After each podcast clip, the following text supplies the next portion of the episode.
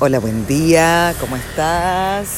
9 y 22 de la mañana de un martes 6 de febrero 2024. Aquí Heidi y Buda desde Bali, Ubud, Junjungan, Indonesia. ¿Cómo estás? ¿Cómo estás? ¿Cómo estás?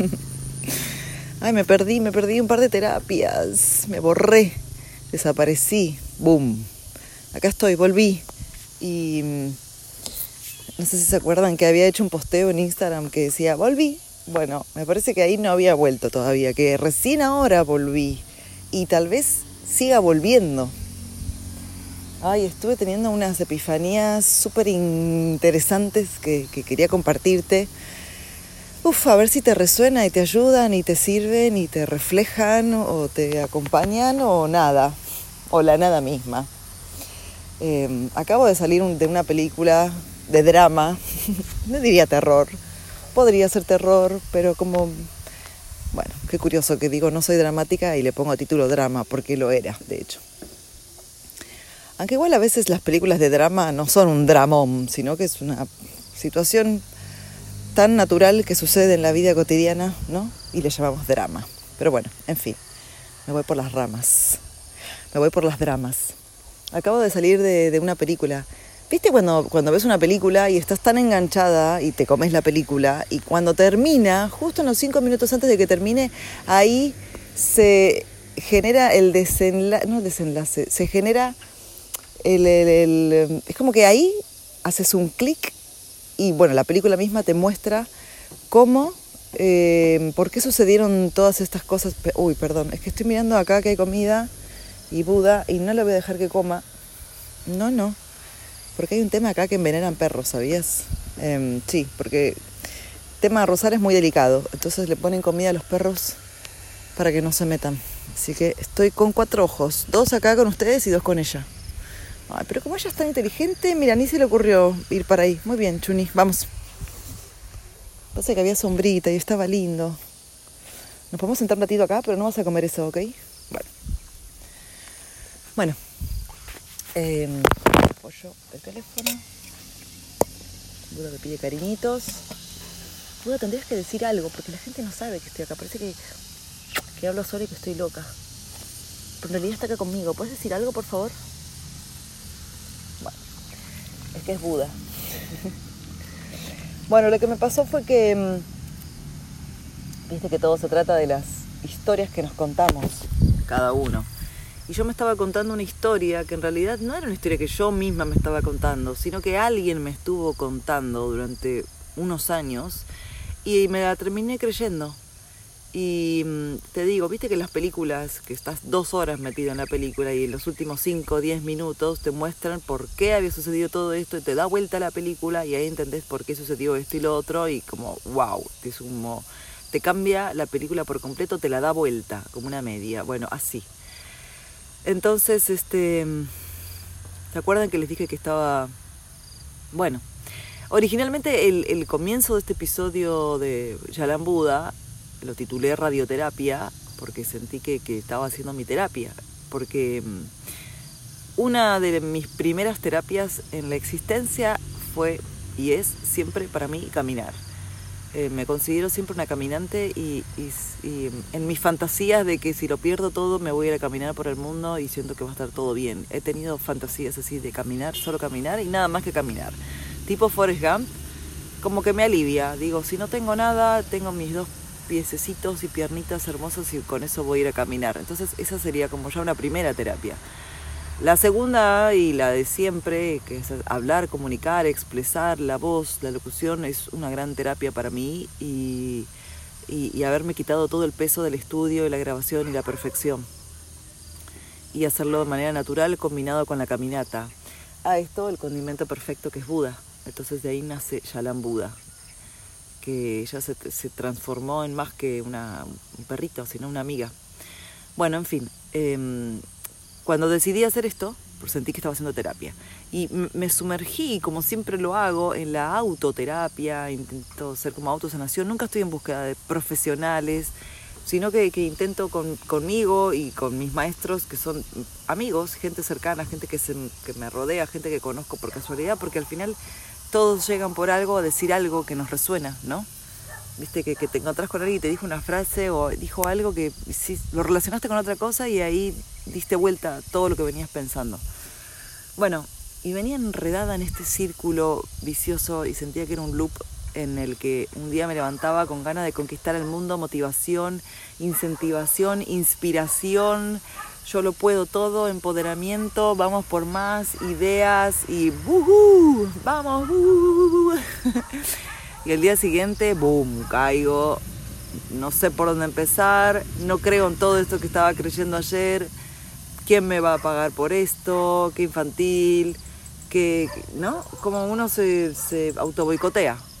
También es como, bueno, claramente miles de ideas no puedo resolverlas al día siguiente. O sea, todo lleva su tiempo. Tal vez como eso también genera ansiedad, culpa porque no lo estoy haciendo y una, una bola de emociones que, que no llevan a ningún lado. Entonces sentí que estaba así hace cuatro meses mínimo. Y ya no me sostenía más. No sé si se acuerdan. Si ustedes me vienen siguiendo, eh, van a entender de todo lo que les estoy diciendo que, venía hablando de eso, por eso el poder de escribir, el parloteo, del sacarlo, el, de hacer estas palmadas en el pecho, el de abrir la boca y ¡ah! sacarlo, el sacudirlo, el shake it, ¿no? El, movimiento, el bajarlo al cuerpo, también hablé de esto, que finalmente es una radioterapia y yo te estoy contando a mí todos mis procesos. Y, con esto de la película que te contaba, es porque el que busca encuentra. Y después de estar dando tantas vueltas, ¿vamos, Buda? Vamos. voy a mover el cuerpo. Bueno, me mareé. Me paré y me mareé. Y mm, estoy buscando terapeutas, terapistas, psicoanálisis, psicoanalistas, psicólogas, analistas, como, como les gusta, como quieran llamarse, ellas o ellos, ellas. Y mm, eh, ah, esto viene que, ¿te acuerdas que te conté que empecé a hacer una lista de lo que me cuesta, lo que no me cuesta, lo que puedo, lo que me es fácil? Y empecé por esto, lo que me cuesta, que es pagarle a alguien para que me analice. Bueno, hice pruebas. No te voy a dar los detalles de, las personas estas, de, las psicoanalistas, pero sí todo lo que me llegó. Y, saben lo que me llegó mucho, lo de las creencias limitantes que viene a raíz de haber vivido con una persona que, te mete semillitas en la cabeza y te hace creer que vos no podés, que no sos suficiente, que no lo vas a lograr, que no tenés los huevos o los ovarios, que no vas a poder básicamente. Y todo eso había entrado en mí y me lo había creído. Y este loop de análisis y psicoanálisis, que voy, que vengo, que me analizo, que traigo, que, veo, observo, analizo y, no te digo que estudio, pero por lo menos mm, la observación es, muy importante. Y ver de dónde soy, cómo es mi familia, cuáles fueron mis programaciones, cómo son mis hábitos, eh, de dónde vienen estos pensamientos, qué estoy pensando, cómo utilizo las palabras. Es, un montón de trabajo y, me había cansado y aburrido de todo esto también. Digo, ya está, basta, me aburrí, me cansé. Espérenme que ver un auto.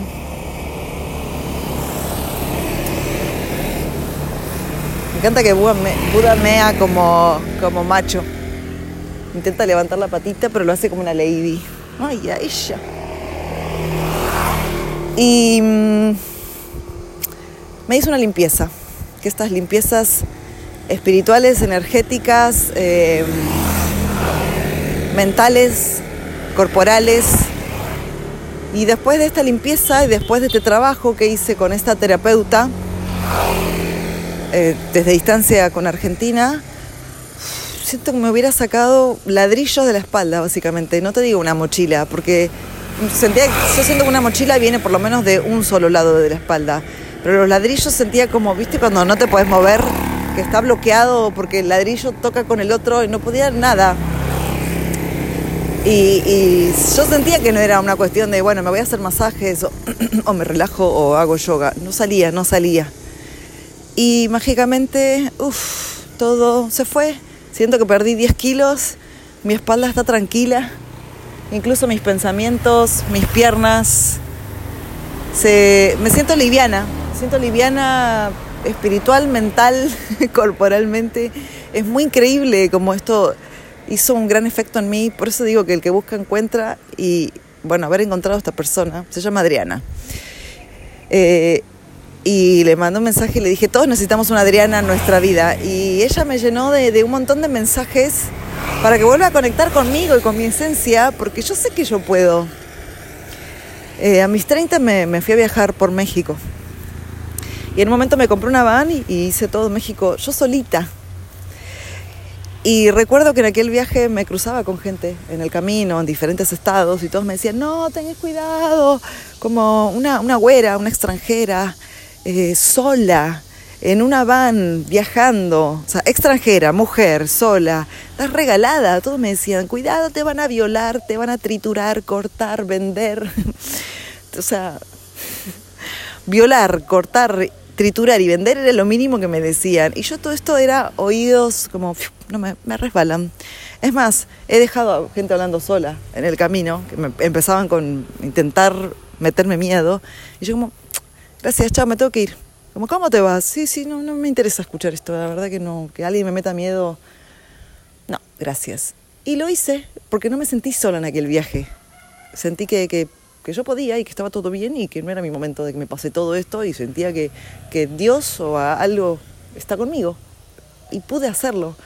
Y todo esto que fui yo, que, que creé yo misma, con trabajo, con paciencia, con dedicación, con, con amor, lo había perdido y en estos últimos cuatro meses me había creído realmente que yo no iba a poder, por eso estos sub y bajas. Y, esta mujer me hizo que, vuelva a conectarme conmigo y, a soñar. Entonces digo, hola, sí, puedo hacer ya Buda por el mundo. Es más, me doy cuenta que puedo hacer por el mundo. O sea, ahora mismo es Shalan Buda en Bali, pero nos tomamos un avión y nos vamos a caminar por el mundo a contarte historias y hacer esta, esta terapia por el mundo y que te vaya describiendo los lugares. ¿Por qué no? ¿Por qué no? Sí, yo quiero y yo puedo, querer es poder. Y mm, como saben, me encanta grabar. Las cosas que me gustan las grabo y luego las reescucho y las reescribo. Y al bajar al papel entra desde otro lugar. Entonces ahora mi habitación es un afiche colorido de de esto, yo quiero, yo puedo, ¿no? Soy abundancia ilimitada, el dinero viene a mí, todo está bien, yo puedo. Y de hecho soy abundancia ilimitada y siempre me sentí así. ¿Y por qué me había olvidado de eso? Porque había entrado en un pozo que no podía salir. Incluso en los dos episodios anteriores me sentí que, oh Dios, ya no, estoy diciendo nada. y después tenía mil cosas para decir y después dije, me desaparecí porque estuve haciendo terapia es que también la terapia y toda la información que vamos recibiendo lleva un tiempo para que se procese. Y me acaba de caer la ficha de verdad lo que es que baje al cuerpo. No podía expresarlo, no, no, no podía mm, ponerlo en acción, ¿no? Claro, somos muy mentales y como leo y escucho y escribo y analizo y, hablo, todo está acá arriba, ¿no? Y mm, bajarlo al cuerpo. Y empecé a, escuchar mi cuerpo, como, ¿tengo hambre de qué? Mm, no sé, quiero tomar mate. Por ahí mi cabeza dice quiero tomar mate, por ahí yo no quiero tomar mate. Mi cuerpo me dice, no, ya estás de mate, gracias, y ya cumpliste tu cota por hoy. Esas pequeñas cositas, ¿no? Eh, que a veces que, que, yo me veía a mí misma que me obligaba a hacer cosas que mi cuerpo me decía no. Por ejemplo, quiero ir al gimnasio, porque yo, mi mente dice quiero ir al gimnasio. Y mi cuerpo dice, no, hoy no, hey, estás cansada.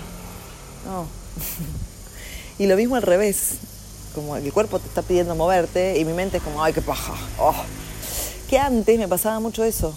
Digo, tengo que ir a, algún lugar que ya conozco. Entonces ya mi mente visualizo todo el camino. Que agarro la moto, que subo, que me cruzo con tal, que doblo la esquina ahí, que el tráfico y que llego. Ya, como, ya lo hice todo el viaje mentalmente. Después ya estoy cansada. Y tener tantas cosas en la cabeza, que esto también me, me, lo, recordaron ahora, o sea, una, de lo primero que se cansa es la mente, justamente porque cuando, acuérdense cuando estudiábamos en, la escuela primaria, secundaria, universitaria, o si empezamos a estudiar algo que es nuevo para nosotros, automáticamente nos cansamos, nos sentimos cansados, porque la mente se cansa. Y yo me estaba cansando también de esto, como un día voy a conquistar el mundo, voy a hacer todo lo que quiera. Y el día siguiente ya agoté todo mi, mi cuota de energía cerebral.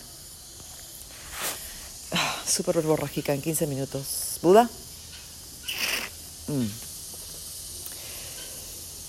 Y siento que volví, siento de verdad que, que volví y que, y que paso a paso estoy dando orden y mm, orden a mi vida para dar los siguientes pasos. Y me siento muy liviana y confiada. Y, es una sensación tan, tan rica, ¿no? Como sentía yo misma que estaba en una, dentro de una nube, como que la nube estaba dentro de mi cabeza y yo me había creído esa nube. Y, y, y todos esos em, creencias limitantes o sea, me llama la atención porque uno dice, a, a mí no me va a pasar, ¿no? Vivir con una persona que, te mete estas ideas en la cabeza. Pero todos tenemos que vivir la experiencia. Y justamente anoche vi un video de alguien que puso en Instagram eh, el, el, famoso ejemplo del elefante con el tema de las creencias limitantes. Eso es un pavo real. A ver, me voy a acercar. ¿Se acuerdan la frase esta que dicen que en un circo toman un elefante bebé y le atan la pata, lo encadenan a, un, a una cosa pesada en el piso. Ay, si pudiera regalarles esta imagen que estoy viendo, no saben lo que es, una hermosura. Entre las escalinatas de Rosales, con los colores, el color de la mañana, las palmeras de fondo y los pavos reales.